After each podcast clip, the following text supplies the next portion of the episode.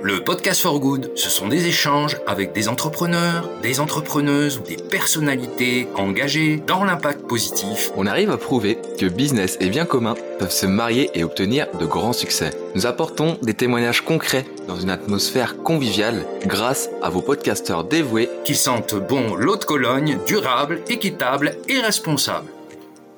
Hello les amis Salut à toutes et à tous et bienvenue dans ce nouvel épisode du Podcast for Good. Alors pour l'épisode du, jour, Gilles, hein, on accueille un nouvel invité. C'est Jean-Noël Gertz, euh, qui est fondateur et président de Cycloponix. Jean-Noël, on est ravi de t'accueillir euh, dans ce nouveau podcast. Bienvenue à toi. Bienvenue Jean-Noël. Bonjour messieurs, merci pour l'invitation. Alors dans notre conversation du jour, euh, Jean-Noël, Gilles, on va tourner un sujet, on va parler d'un sujet qui est assez euh, surprenant si je peux dire. On va parler des souterrains urbains et de leur exploitation. Cycloponix, vous exploitez ces espaces qui sont très souvent laissés à l'abandon. Et donc, bah voilà, c'est pourquoi tu es là aujourd'hui, Jean-Noël. Notre conversation va surtout euh, tourner autour d'économie locale et d'agriculture. Donc voilà, pour l'instant, j'en dis pas plus à ce niveau-là. Non, mais on peut quand même dire que autour de ces sujets responsables, notre imagination a été très sollicitée. Donc je pense que sera le cas également euh, de vous aujourd'hui. En tout cas, euh, bah, c'est notre but. Ouais, et en effet, on a, on a beaucoup de questions qui nous sont survenues, peut-être même des questions assez euh, innocentes, et, et, on, va, on va te les poser, Jean-Noël. voilà, tu es là pour y répondre. Ce que je vous propose, messieurs, c'est qu'on lance la machine à curiosité for good dès maintenant, avec une première rubrique, ça part de là. le podcast For Good. Alors, pour mettre un petit peu de contexte dans notre conversation, Jean-Noël, j'aimerais qu'on comprenne, euh, que tu nous expliques un petit peu comment ça se fait qu'aujourd'hui, il y ait euh, des espaces urbains qui soient inexploités, si je peux dire, ou alors pas totalement exploités, à l'heure où bah, j'ai l'impression que le moindre mètre carré en ville, aujourd'hui, euh, bah, tout le monde s'arrache le moindre mètre carré. Comment ça se fait que les espaces urbains ils soient oubliés? Alors c'est pas n'importe quel espace urbain, en l'occurrence c'est les souterrains, et plus particulièrement les parkings souterrains. Aujourd'hui la politique de la ville, elle vise à, sortir les véhicules thermiques du centre-ville, mais surtout à rendre l'espace public à ses usagers principaux. La moitié des déplacements, la moitié de l'espace urbain est réservé aux véhicules, euh, aux voitures, alors que ça représente que 10% des déplacements. Donc c'est une question de justice sociale que de partager équitablement l'espace public. Partager équitablement l'espace public, ça veut dire réduire la place de la voiture, réduire la place de la voiture, ça veut dire sortir les véhicules de la ville et du coup réduire le besoin de, de parking, euh, en l'occurrence souterrain. Les parkings souterrains, ils ont été massivement construits dans les années 80, 70, 80, 90 et par exemple à Paris, ça représente 6 millions de mètres carrés. 600 hectares de parking souterrain. Donc avec la politique de la ville de sortir les véhicules, ben, tous ces parkings, ils se retrouvent euh, abandonnés. Aujourd'hui à Paris justement, je te coupe Jean-Noël, en fait, aujourd'hui, par rapport à, la ville comme Paris, comme tu disais, on a plus de, plus de 6000 mètres carrés, mais aujourd'hui, je suppose qu'il y en a encore qui sont exploités. Actuellement, vous estimez ça à combien, euh, on va dire, les, les, parkings souterrains abandonnés, si je puis dire, et qui ne soient toujours, enfin voilà, qui soient vraiment laissés à, l'abandon? C'est vraiment 6000 mètres carrés ou est-ce que c'est, euh, voilà, il y a encore une grande partie qui reste exploitée malgré la volonté? On parle de 6 millions de mètres carrés. Hein. 6 millions, autant pour moi. Ouais, ok, donc c'est énorme, c'est énorme. Et donc justement, ces 6 millions de là... C'est beaucoup, 600 hectares. Juste pour Paris, intramuros. Hein. Ok, Ok, donc ouais, qui n'est déjà pas forcément très grand. En plus, euh, enfin voilà, Paris, ce n'est pas intramuros, c'est pas gigantesque non plus. Et il y a déjà 6 millions de mètres carrés. Euh. Voilà. Et donc, euh, ceux-là, ils sont tous euh, inexploités ou est-ce que, ce que je reviens à ma question, est-ce que c'est quelque chose qui potentiellement avec le temps va s'agrandir? J'ai envie, envie de dire sur les, les 6 millions, est-ce que c'est quelque chose que pour l'instant il y a encore des voitures sur Paris, il, reste encore des parkings en place, mais voilà, avec le temps, ça va être amené à, avancer. Donc vous, ça vous fera potentiellement voilà de, des, espaces supplémentaires à, aller, exploiter, à aller chercher. Alors nous, c'est déjà le cas. Hein. On, s'agrandit, on nous propose euh, régulièrement de, nouveaux parkings. Aujourd'hui, on n'a pas de chiffre du taux d'utilisation de, l'ensemble du parc de, de parking souterrain. C'est assez confidentiel, ça appartient à des privés en grande partie. Les parkings publics sont quand même, ont des taux de charge assez, au, moins de 50%, quoique pas partout. Hein. Donc on, doit extrapoler à partir de l'usage de la voiture en ville. On sait qu'en 10 ans, on a fait moins 20% de véhicules, que le passage de 50 à 30 km h hop, 3% de véhicules en moins. C'est à partir de là qu'on peut se dire, ah peut-être que euh, ce parc de parking, il est en train de, se vider et on a des soucis à le réhabiliter, à, lui rendre un, nouvel usage. Euh, particulièrement dans les quartiers les plus pauvres de la ville. Alors bien sûr, il faut se dire que voilà, avoir un véhicule, ça coûte très cher Entre l'achat et l'entretien, c'est au moins 5000 euros par an. Donc on va se retrouver avec des quartiers euh, de l'ouest parisien qui vont avoir des parkings beaucoup plus remplis qu'à l'est, par exemple. Et ce phénomène, il se retrouve dans toutes les grandes villes françaises. Ok. Et donc ça, euh, finalement, vous, on va revenir un petit peu plus, se recentrer sur ce que vous faites par rapport à cette partie euh, délaissée. Bah, dans un parking souterrain, qu'est-ce qu'on peut y faire? Qu'est-ce qu'on peut faire euh, Enfin voilà, je parlais d'agriculture en, introduction, par exemple. Qu'est-ce qu'on fait pousser? Qu'est-ce qu'on peut faire pousser dans un parking souterrain? Alors aujourd'hui, nous, on est connu pour notre rôle de producteur de champignons. Voilà. Moi, je suis champignoniste. Je produis des pleurotes, des shiitake, des champignons de Paris. On a réintroduit la culture de champignons de Paris à Paris, dans le 19e, à Crimée. Mais on ne peut pas faire des champignons sur l'ensemble du parc abandonné de parking souterrain. Donc on héberge aussi pas mal de boîtes qui font souvent de l'agroalimentaire, de la production de, tout ce qui est autour du vertical farming, production de micro-pousses, de fleurs comestibles, d'herbes aromatiques, mais aussi d'insectes, d'algues, par exemple. Et on a tout un ensemble aujourd'hui de solutions qu'on a développées pour se réapproprier ce parking souterrain. Ok. Et quand vous vous réappropriez un parking souterrain, moi j'aimerais bien comprendre c'est la rapidité. On a jamais bien parlé aussi d'agilité des, entreprises à lancer un projet. Est-ce que c'est long? Est-ce que ça demande beaucoup de moyens pour pour lancer un projet? Ou est-ce que c'est quelque chose au contraire Voilà, vous arrivez et en l'espace de, de, quelques jours, quelques semaines, vous installez bah, vos outils, vos systèmes d'exploitation un petit peu euh, et voilà, c'est tout de suite en route. Comment comment ça se passe un petit peu la, la, la prise en main d'un parking souterrain? Ça prend des années hein, à avoir euh, le, entre le premier contact et le moment où on a les clés, on va rentrer dedans il peut s'écouler euh, au moins trois ans. Voilà, on a des démarches administratives, des permis de construire à poser, euh, la négo avec le propriétaire. On parle quand même, aujourd'hui, là, on a 20 000 mètres carrés euh, sur Paris. Ça représente des, volumes assez importants et conséquents sur des activités innovantes sur lesquelles personne n'a trop de recul. On est les seuls à commencer à avoir un peu de recul. On doit rentrer en conformité avec tout ce qui est sécurité incendie. Donc ça, c'est aussi des autorisations particulières. Et puis après, une fois qu'on est rentré dedans, il faut qu'on fasse des travaux, qu'on développe tous les fluides, euh, l'eau, l'électricité, tout ce qui est assainissement, basse vie, puis qu'on crée les locaux pour pouvoir travailler. Donc c'est un travail de, promotion immobilière qu'on fait à une échelle du souterrain. Alors justement, moi j'allais prolonger en, te posant une question dans ce sens-là, c'est-à-dire qu'aujourd'hui, ben, vous avez révélé un véritable usage et pris euh, toutes les responsabilités euh, de la mise en œuvre euh, de ces expériences qui attirent l'attention dès qu'on en parle, bien sûr. Est-ce que toi, tu crois que c'est un mouvement, puisqu'au départ, il y a véritablement un engagement dans votre objet, est-ce que tu crois que c'est un mouvement qui peut aller plus loin et que on pourrait utiliser demain les espaces souterrains abandonnés pour d'autres sujets? Est-ce que c'est quelque chose auquel vous avez pensé au départ? Et est-ce que vos expériences actuelles vous amènent à avoir d'autres utilisations on a développé plein de solutions patrimoniales pour la, réutilisation de ces parkings souterrains. Mais on n'est pas tout seul. La ville de Paris y pense pour son parc public et a lancé des appels à projets, a réinventé euh, les souterrains de Paris. Il y a eu des grands appels d'offres qui ont été lancés pour euh, se réapproprier des stations de métro abandonnées, des, des quais souterrains abandonnés. Donc on n'est pas les seuls à étudier ce sujet-là, on est les seuls à réussir à le valoriser d'une manière alimentaire aujourd'hui est d'une manière socialement responsable et socialement acceptable pour les populations les plus défavorisées. On travaille principalement dans des quartiers les plus pauvres de la ville et on crée du patrimoine beaucoup moins cher que ce qui est proposé dans, dans les quartiers centraux ou dans les appels à projets. C'est ça. Et, mais cet écosystème comme ça qui se crée autour, puisque je, vois un peu ce, dont tu parles, et euh, c'est vrai que la réhabilitation, par exemple, des gares de, de la petite ceinture était un peu dans, ces sujets déjà euh, à la mairie il y a, y a quelques années. Donc y a, on voit qu'il y a d'autres choses. Est-ce que tu crois que voilà l'écosystème est en lui-même euh, réalisateur? Est-ce qu'il y a des, des projets euh, dont tu peux nous parler? Voilà, de la même manière que ce que vous avez fait quand même euh, aujourd'hui viable tient un équilibre. Est-ce que tu penses qu'il y a des choses qui viendront dans les années qui viennent qui vont y ressembler dans dans d'autres domaines?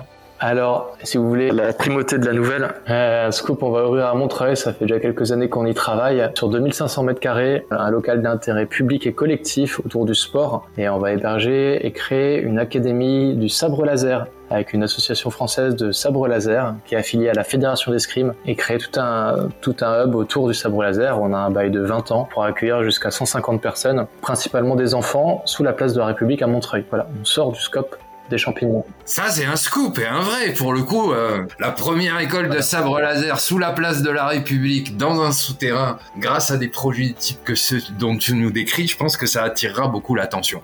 Bah écoute, un grand merci pour cette première euh, rubrique qui nous éclaire sur, euh, bah je dirais là, d'où vous venez et puis ce qu'il en est du projet et de, de l'environnement aujourd'hui. Et je te propose qu'on passe à une nouvelle rubrique qui s'appelle Business Model. Le podcast for good. Bon, merci Jean-Noël. Je crois que on voit que vous avez passé des étapes pour euh, convaincre euh, des décisionnaires de vous laisser euh, implanter votre ferme et d'autres initiatives que tu viens de nous décrire. Est-ce que euh, des associations locales euh, pourraient elles-mêmes euh, prendre le pouvoir sur leur souterrain en quelque sorte et faire comme vous? Et qu'est-ce que qu'est-ce que ça induit? Qui êtes-vous? À aller voir en premier pour euh, libérer des souterrains Alors nous, on travaille quasi uniquement avec de la demande entrante. Donc on travaille avec des bailleurs sociaux principalement qui vont nous solliciter pour qu'on regarde un peu leur parc de parking souterrain, qu'on l'analyse, qu'on fasse, on propose de l'ingénierie dans toute la France au- autour de ça, voire éventuellement qu'on on les occupe. Donc il faut un porteur de projet euh, assez fort chez, chez le bailleur social pour convaincre, pour qu'il convainque en interne de la pertinence de notre installation. Euh, c'est des projets lourds, c'est un patrimoine conséquent et le, et le louer à un, à un acteur pour 10 ou 20 ans, c'est quelque chose qui doit se réfléchir et être bien validé en interne par les propriétaires et qui coûte aussi assez cher.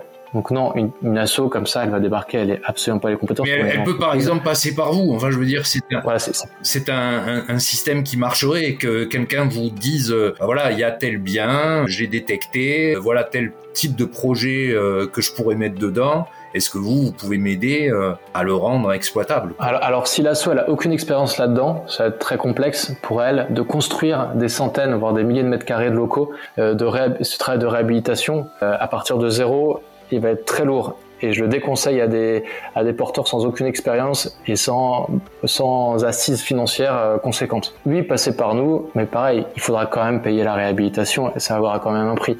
Donc c'est pour ça que c'est nous qui aujourd'hui portons euh, cette réhab et souvent la gestion de ces lieux euh, au niveau national. Il y a des, des projets, il y a des gens qui essayent de, de reproduire notre modèle.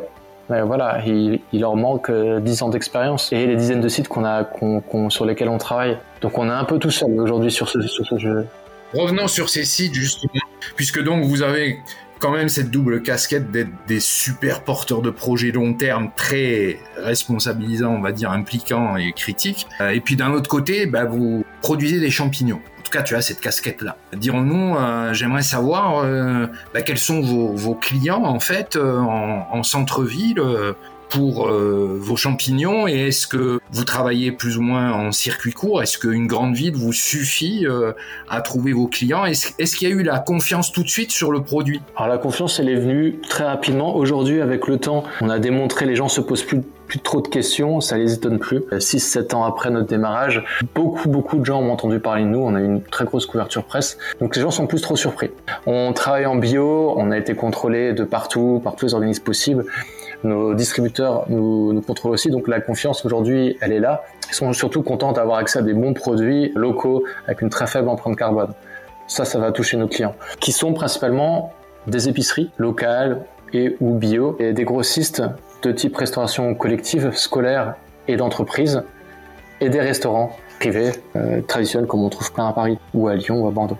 Et du coup, cette activité-là, elle est beaucoup plus intense et beaucoup plus intéressante et valorisante que la seule seul travail de prospection immobilière et de réhabilitation qui va être sur des temps beaucoup plus longs que la production de champignons qui va être au jour le jour. C'est comme ça que ça arrive à s'équilibrer d'un point de vue gestion de projet. On comprend bien et c'est sûrement en ça que bah, votre projet est aussi très spécifique en lui-même en matière de, business. Hein. Je tiens à attirer l'attention quand même euh, sur le fait que ce que tu nous décris sont deux familles de métiers qui habituellement n'ont strictement rien à voir et on voit pas un agriculteur s'occuper de euh, rentabilité immobilière. Donc euh, c'est particulièrement intéressant. Alors attention, attention, aujourd'hui beaucoup d'agriculteurs sont des grands propriétaires terriens et ils sont amenés à un moment ou à l'autre à faire de la promotion immobilière ou à sous-traiter de la promotion immobilière. Donc Bien sûr. finalement, Oui, mais pas, pas celle des parkings. pas celle des parkings, Pas celle des parkings. mais sur- quand on parle de surface ou de transformation de locaux, on est finalement en tant que paysan, c'est-à-dire celui qui s'occupe du pays et du terrain, On est dans notre rôle traditionnellement à la campagne, mais qu'on a réadapté à la ville, et notre rôle de valorisation d'un patrimoine sur lequel qui n'est pas constructible. Voilà. Ouais. Donc on est comme à la campagne, Tout à fait. patrimoine non constructible. Mais je dis, je dis pas le contraire, au contraire, mais je dis que si tu veux, vous avez quand même fait un mariage de carpe et lapin global dans le sens où ni un agriculteur n'aurait probablement pensé à s'installer dans un parking un jour en centre-ville et un négociateur immobilier n'aurait jamais pensé à se rapprocher de quelqu'un qui le ferait. Et c'est en ça que c'est intéressant toute cette exploitation et tout ce que vous avez mis euh, dedans, qui en effet, je crois, parle beaucoup aux gens qui sont autour. Donc merci pour euh, cet éclairage et euh, Robin, je te tends le micro. Ouais, moi ce serait plus une question par rapport à tout à l'heure, euh, si tu veux, tu parlais, euh, Jean-Noël, du prix de la réhabilitation, en fait, qu'il fallait voilà, avoir... euh, Enfin, fallait mettre quand même les moyens pour réhabiliter un parking souterrain. Et moi, j'aimerais revenir justement par rapport au, au prix de la production. Justement, bah, on va, on va prendre l'exemple des champignons. Même si tu disais qu'on pouvait exploiter d'autres choses, mais euh, l'ex- l'exemple des champignons, est-ce que ça influe du coup le prix à la sortie ou euh, est-ce que voilà, il y a une vraie, il y a une différence qui peut, voilà, qui- qu'il faut justifier peut-être auprès des consommateurs ou pas du tout. Finalement, vous arrivez quand même à retomber sur des tarifs euh, relativement raisonnables par rapport au marché? Alors nous, justement, c'est pour ça hein, qu'on a internalisé notre capacité à promouvoir et à transformer ces locaux. On fait tout nous-mêmes et on, peut, a pu adapter des techniques assez low-tech pour notre production de, champignons, qui, contrairement à des locaux d'activité pour d'autres acteurs, pour d'autres activités, aura un niveau de viabilité beaucoup plus faible que sur d'autres locaux d'activité plus traditionnels. Donc non, aujourd'hui, on arrive pour nos champignons à être parmi les moins chers de la place du marché euh, principal à Rungis, sur par exemple les shiitake ou les pleurotes. Aujourd'hui, avec 5 ans d'expérience, on a réussi à être extrêmement performant sur notre production. Donc euh, c'est plutôt bon signe, mais ça c'est très spécifique à, notre métier et à notre travail justement de, modèle d'affaires mix. Hum, bien sûr, mais c'est comme tu dis, c'est plutôt bon signe dans le sens où bah déjà voilà, il y a, quand même une réutilisation d'un espace inexploité. Finalement, c'est en plus bénéfique sur le sur le prix à la sortie. Donc euh, j'ai envie de dire la, boucle est un petit peu bouclée. Alors que t'auras peut-être peut-être des contre-exemples où c'est pas forcément si facile que ça, mais en tout cas l'exemple des champignons, je le trouve très parlant parce que voilà, vous avez réussi vraiment à, faire gagner tout le monde sur sur tous les points en fait. Enfin tout le monde de son côté il gagne et donc euh, je trouve ça vraiment hyper intéressant pour ça. Ouais, merci. Et effectivement, nous, au final, on, redistribue la valeur de notre travail sur tout, l'écosystème. On, on la capture pas et on la privatise pas. Donc, euh, on n'a pas des revenus complètement mirobolants aussi. Hein. C'est la contrepartie hein, de ce type de modèle. Je, je, je me doute aussi, mais après voilà, c'est, euh, je pense que, enfin justement, on va en parler de ça euh, peut-être euh, dans, dans la prochaine rubrique. C'est, c'est bien, c'est intéressant, mais euh, on va la lancer. Je vais pas, je, je vais pas, je vais rien aborder pour l'instant. On va lancer la prochaine rubrique For Good and For Future et on va revenir sur ce que tu nous as dit, Jean. Dans la prochaine rubrique.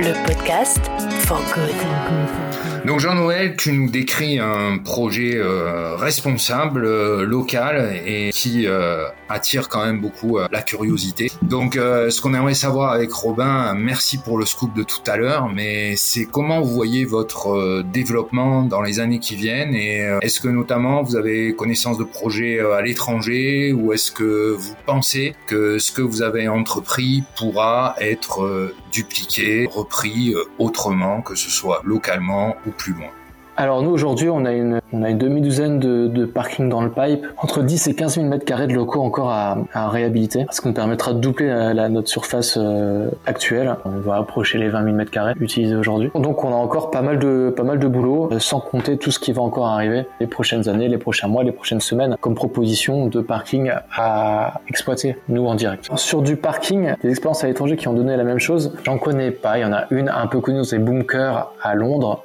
Growing Underground, mais ils sont vraiment spécialisés sur des productions de micro-pousses et d'herbes aromatiques à très haute valeur ajoutée. Et ils n'ont pas du tout ce focus-là sur la création de, de d'hubs d'activité, de, de création de, pépinières d'entreprise et tout ce qui est développement autour du champignon qui demande beaucoup plus de surface que du, tout ce qui est autour du vertical farming. faut aussi voir que dans pas mal de pays, par exemple aux Pays-Bas, ils n'ont pas de parking souterrain. Ça n'existe pas. Donc c'est très spécifique à un urbanisme d'Europe de l'Ouest. Même si aujourd'hui on a des visites, j'ai des visites tous les mois de, de Ouais. professionnels du secteur, aussi en public que parapublic ou privé, du Japon ou de Corée du Sud, par exemple, où là-bas il y a un sujet, même s'ils ont encore, euh, nous on est Mhm. très en avance sur eux en termes de- d'usage de, de la voiture en ville. Il y a Riff, une entreprise américaine qui a racheté des parcs de stationnement, mais c'est principalement des parcs de stationnement extérieurs Voilà, 60% du, stationnement américain est vide, donc on peut prendre les parkings de centres commerciaux. Mais ça, c'est des, sujets qui sont en train d'être récupérés aujourd'hui aussi par des euh, grandes enseignes de la grande distribution qui sont en train de s'associer avec des promoteurs immobiliers pour construire sur leur parking de stationnement en, petite couronne, en, extérieur, en bordure de ville. Voilà, pour essayer de recréer et revaloriser leur patrimoine de, de parking Okay. Euh, extérieur, aérien. Donc là, il y a un sujet et il y a une énorme boîte américaine qui s'est construite là-dessus, à peu près en même temps que, que la nôtre. Oui, mais on, ça veut dire, euh, bon, peu importe comment ça, ça ASM, à un moment, ces idées-là, elles, elles, se transmettent, quoi. Et donc, il peut y avoir des, des, des copies, des gens qui créent des, des, des spin-offs par rapport à ces idées. Et on avait eu euh, dans le podcast For Good, nous, quelqu'un qui nous parlait des éoliennes de toit. Et lorsqu'ils installent des éoliennes de toit, ils ne font pas tout seuls, euh, ils interviennent en fait sur un toit. Et donc euh, il y a des personnes qui euh, vont s'associer à leur projet pour euh, faire des cultures. Et c'est pour ça que c'est important d'entendre parler de vos projets et notamment de savoir que bah, on est plutôt pas mal sur ces sujets-là en France et que euh, ça dépend aussi de, de chaque contexte. Voilà.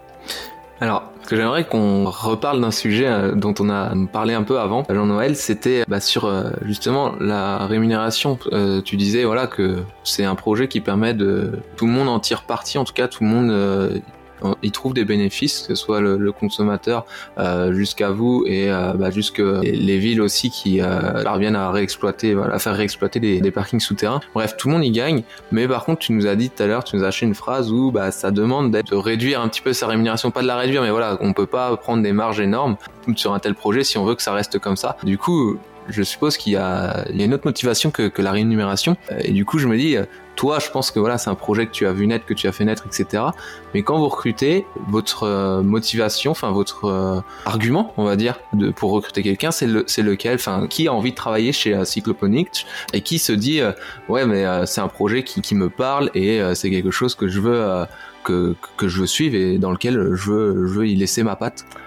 Alors, on a beaucoup de gens en reconversion professionnelle qui ont la quarantaine, qui ont fait un bullshit job pendant 15 ans, qui se disent que s'ils bougent pas maintenant, mmh. euh, ils sont ils sont grillés. Alors malheureusement, on n'a pas de travail pour tous ces gens-là, même pour très très peu. Donc c'est dommage, mais en tout cas, on a on a beaucoup de demandes d'emploi, hein. aussi bien autour pour être simplement ouvrier agricole, mais notre, notre structure sociale en interne, elle permet que à très peu de personnes d'être cadres. On va avoir un taux d'encadrement de l'ordre de 20, 20%. Donc on a, on a beaucoup, beaucoup de demandes, des gens qui sont autour du buzz, autour de l'agriculture urbaine, il y a plein de formations qui se sont lancées, à peut-être des jeunes ou des, des, moins jeunes, des gens vraiment en reconversion pro. Mais globalement, on n'a aucun problème à recruter. Euh, Aujourd'hui, hier et demain, je pense qu'on continuera d'avoir aucun problème. Et la motivation, ben, c'est aussi le fait de, travailler autour de, de, matériel vivant, de travailler en ville. Euh, c'est assez rock'n'roll notre activité.